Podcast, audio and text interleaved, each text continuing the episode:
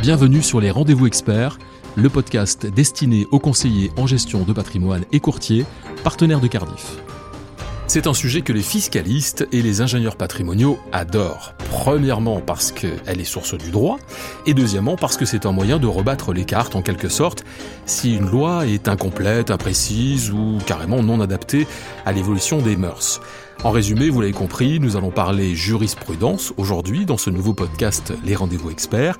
Et c'est bien entendu un spécialiste de la question que j'ai le plaisir de recevoir. Il s'agit de Pierre Matoulet. Bonjour Pierre. Bonjour Gilbert.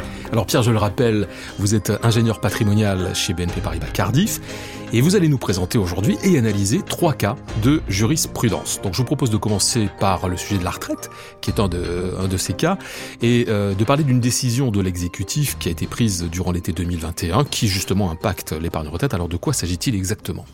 Tout à fait. Alors on va aborder ensemble le sujet tout d'abord de l'épargne retraite d'un arrêté du 7 juin 2021 entré en vigueur le 1er juillet 2021 et qui concerne les contrats de l'épargne retraite qui se dénouent en principe sous forme de rente.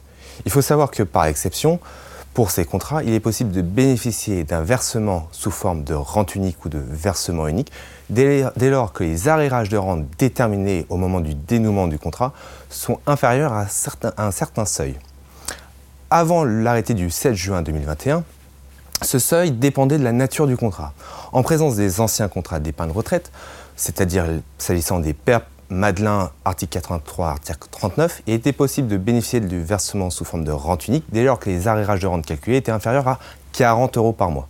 Alors que s'agissant des nouveaux contrats d'épargne retraite, les PER, particulièrement le, compartiment numéro 3, c'est-à-dire les compartiments afférents au versement obligatoire, était possible de bénéficier de ce versement unique dès lors que les arrérages de rente étaient calculés inférieur à 80 euros par mois. Et puis on a cet arrêté, cet arrêté du 7 juin 2021 qui harmonise pour l'ensemble de ces contrats ce seuil euh, de versement sous forme de rente unique et qui le fixe à 100 euros par mois. Cette décision a quelle valeur euh, pour les contrats épargne-retraite dont nous parlons? Alors, on estimerait à peu près à ce que ces 100 euros par mois valent environ 20 000 euros de valeur d'épargne-retraite, selon les options et la situation euh, de chaque contrat bien évidemment. Alors dernière question sur, euh, sur ce sujet, Pierre, au niveau fiscal maintenant. Donc l'imposition de la sortie en rente unique est-elle la même, quel que soit le contrat? Alors non, et c'est là un point particulier qui convient d'avoir à l'esprit. Si on a une harmonisation au niveau du euh, civil sur la possibilité de sortir sous forme de rente unique, donc harmonisation à 100 euros par mois, sur le plan fiscal, il convient de distinguer les anciens contrats d'épargne retraite des nouveaux contrats d'épargne retraite. Pour les anciens contrats d'épargne retraite, je pense au PERP, au Madelin, article 83, article 39, il est possible de bénéficier sur option et selon certaines conditions d'un prélèvement libératoire de 5,5% auquel s'ajoutent les cotisations sociales. Ça, c'est concernant les anciens contrats d'épargne retraite. Et puis concernant les nouveaux contrats d'épargne retraite, les PER, la fiscalité applicable est la suivante. Les versements sont soumis au barème progressif de l'impôt sur le revenu et la valorisation est soumise à flat tax 30%. Je vous propose de nous parler euh, maintenant du deuxième sujet de ce podcast, et ce sujet, ça concerne l'assurance vie. Plus particulièrement d'ailleurs, les majeurs protégés. Quelles sont les nouvelles règles qui entrent en vigueur, euh, Pierre Matoulet? J'aimerais revenir avec vous sur une loi du 23 mars 2019, loi dite programmation et réforme de la justice 2018-2022, qui a notamment réformé des prérogatives du juge des tutelles. Il faut avoir à l'esprit tout d'abord que le juge des tutelles se dénomme depuis le 1er janvier 2020 le juge des contentieux de la protection. Et donc cette loi du 23 mars 2019 est notamment intervenue pour réformer certaines règles de gestion des majeurs protégés. Modification des règles de gestion des majeurs protégés et particulièrement un article du Code civil, l'article 501 du Code civil. Que nous dit cet article? Cet article, il impose aux tuteurs d'employer les capitaux et les excédents de revenus à partir d'un certain montant, montant qui est déterminé par le juge des tutelles. Et puis la loi du 23 mars 2019 a instaurer une exception, une exception à ce principe, l'exception selon laquelle le tuteur a la faculté de placer des fonds sur un compte sans l'autorisation du juge.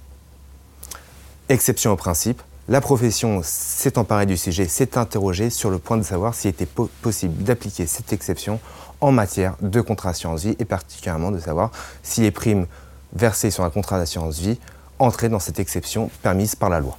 Avis du 18 décembre 2020, qui ne répond par la négative, la Cour de cassation réaffirme que l'article 501 du Code civil est inapplicable en matière de versement de primes sur un contrat d'assurance vie. Alors ça, c'est un point très important. Qu'est-ce qui a motivé, selon vous, euh, cette position de la Cour de cassation? Alors, les arguments de la Cour de cassation sont très intéressants. Euh, à la lecture de l'avis, on relève tout d'abord que, euh, que le contrat d'assurance vie n'est pas un compte, n'est pas un compte bancaire. Et c'est toujours bon de le rappeler. Voilà, la nature du contrat d'assurance vie est une nature toute particulière qui se distingue des comptes bancaires. Ensuite, s'agissant des risques financiers, la Cour de cassation nous rappelle que le contrat d'assurance vie comporte des risques financiers, notamment en ce qui peut être investi sur des supports en unité de compte.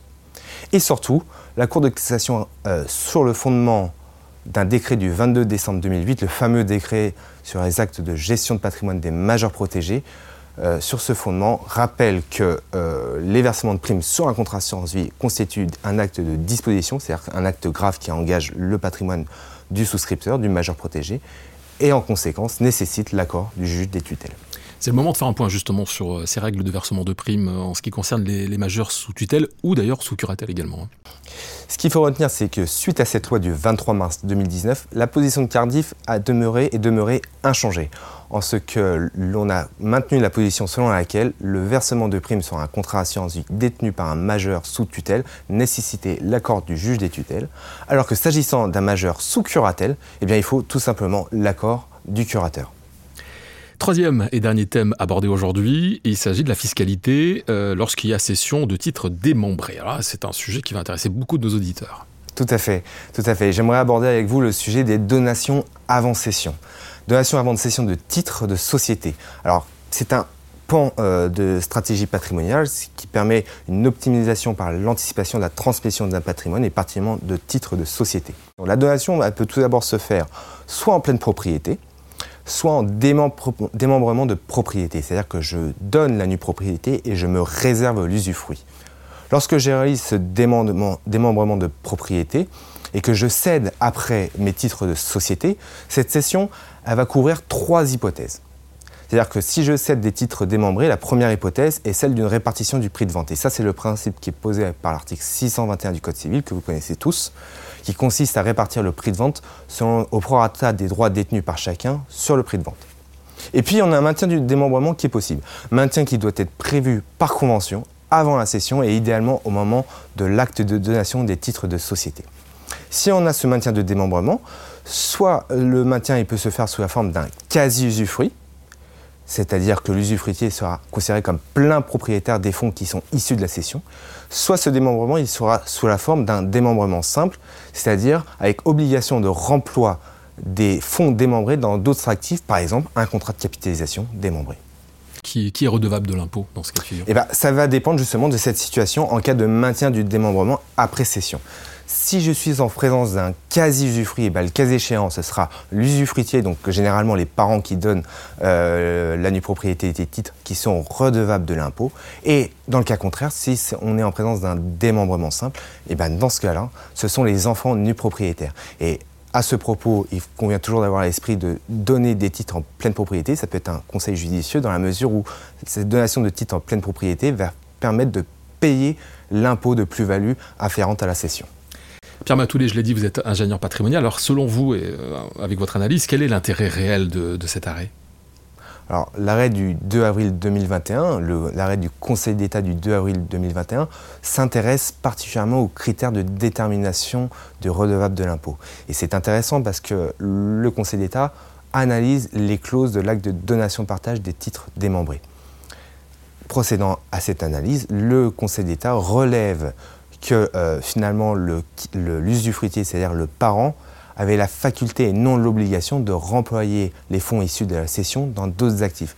Et considérant qu'il y avait une simple faculté et non une obligation, le Conseil d'État a considéré que finalement bah, l'usufruitier c'était le seul décideur de la vente et du remploi des fonds. Et a, a considéré finalement que le redevable de l'impôt devait être le parent usufruitier et non le nu propriétaire, c'est-à-dire l'enfant, quand bien même il avait été déclaré redevable de l'impôt. Et c'est intéressant puisque par ailleurs, le Conseil d'État a totalement écarté le point selon lequel les fonds avaient été versés sur un compte démembré. C'est toujours très intéressant et je comprends votre passion hein, pour, pour la jurisprudence. Mais nous sommes arrivés au terme de ce podcast, les rendez-vous experts. Euh, merci en tout cas Pierre Matoulet d'être venu nous éclairer sur toutes ces questions. Je rappelle que euh, si nos auditeurs ont des questions à vous poser, euh, vous, ils peuvent le faire hein, en utilisant évidemment les boîtes mail qui concernent le service ingénierie patrimoniale de Cardiff et vous y répondrez, j'imagine, avec grand plaisir. Tout à fait. Merci Pierre d'être venu. À bientôt. Merci à vous. Et merci à vous d'avoir écouté les rendez-vous experts. Si vous avez aimé l'émission, n'hésitez pas à la partager avec votre réseau, à donner des étoiles. N'hésitez pas non plus à nous faire part de vos remarques, de vos questions, mais aussi des sujets que vous aimeriez voir abordés sur les rendez-vous experts.